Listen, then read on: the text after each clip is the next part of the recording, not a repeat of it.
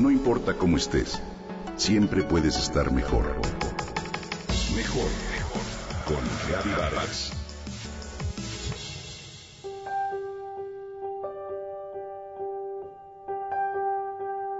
Antes no había tantas enfermedades, dicen las abuelas y probablemente tengan razón. Hoy la comida está modificada genéticamente.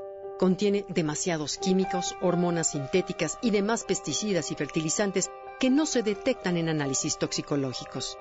El aumento de enfermedades crónicas como la obesidad o la diabetes se relacionan directamente con los alimentos que comemos. Marie-Monique Robin, periodista de investigación, directora y escritora francesa, pero sobre todo galardonada documentalista, habla del mundo de la agroindustria en su último ensayo, Las cosechas del futuro. ¿Cómo la agroecología puede alimentar al mundo? Se trata de una obra que establece un comparativo de distintos sistemas de producción alimentaria, pero sobre todo presenta una alternativa demostrable llamada agroecología. De acuerdo con la OMS, el cáncer de cerebro y la leucemia crecen a un ritmo anual de 1 a 3% entre los niños. Dice Robin que urge limitar el uso de pesticidas y transgénicos. Afirma que España es el país más permisivo de la Unión Europea con el cultivo de organismos genéticamente modificados y que esta permisividad tiene consecuencias más que visibles. Las parejas españolas, afirma Robin, tienen mayor problema de infertilidad en toda Europa. Las grandes compañías agroalimentarias y sus voraces intereses comerciales han provocado una situación casi irreversible.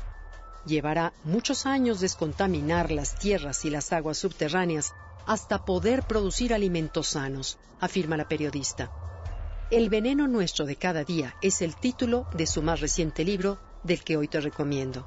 Marie-Monique Robin es también conocida por la publicación de un estudio anterior cuyo título era El mundo según Monsanto, donde denunció las maniobras de la transnacional que acababa de anunciar la construcción de nuevas plantas de producción en Argentina. En su libro recientemente declara que la cadena de alimentación está totalmente contaminada y realiza una investigación de las sustancias químicas llegan a nuestro plato.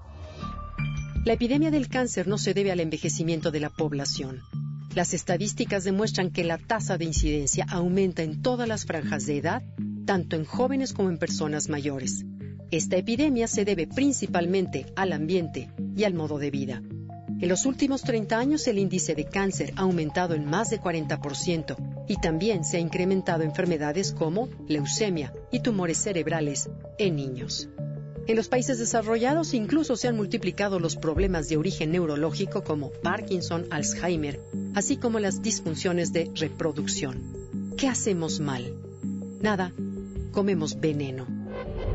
En su nuevo libro El veneno nuestro de cada día, Robin analiza con detalle las moléculas químicas a las que estamos expuestas en nuestro entorno cercano y en nuestra alimentación gracias a empresas como Monsanto. ¿Qué podemos hacer para liberarnos de esta contaminación química? Marie-Monique Robin lo tiene claro. Fomentar una transición generalizada a la agricultura biológica. Hay que comer productos bio y sobre todo los niños más pequeños. Debemos tener la costumbre de comer lo más sencillo, de poder cultivar nuestros propios alimentos, de buscar lo natural, lo orgánico, de encontrar opciones sanas de alimentación para vivir mejor pero sobre todo impedir que el gobierno dé cabida a empresas como Monsanto.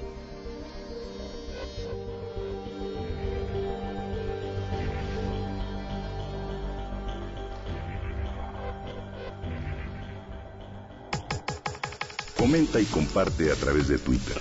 Gaby-Vargas. No importa cómo estés, siempre puedes estar mejor. Mejor con Gaby Vargas.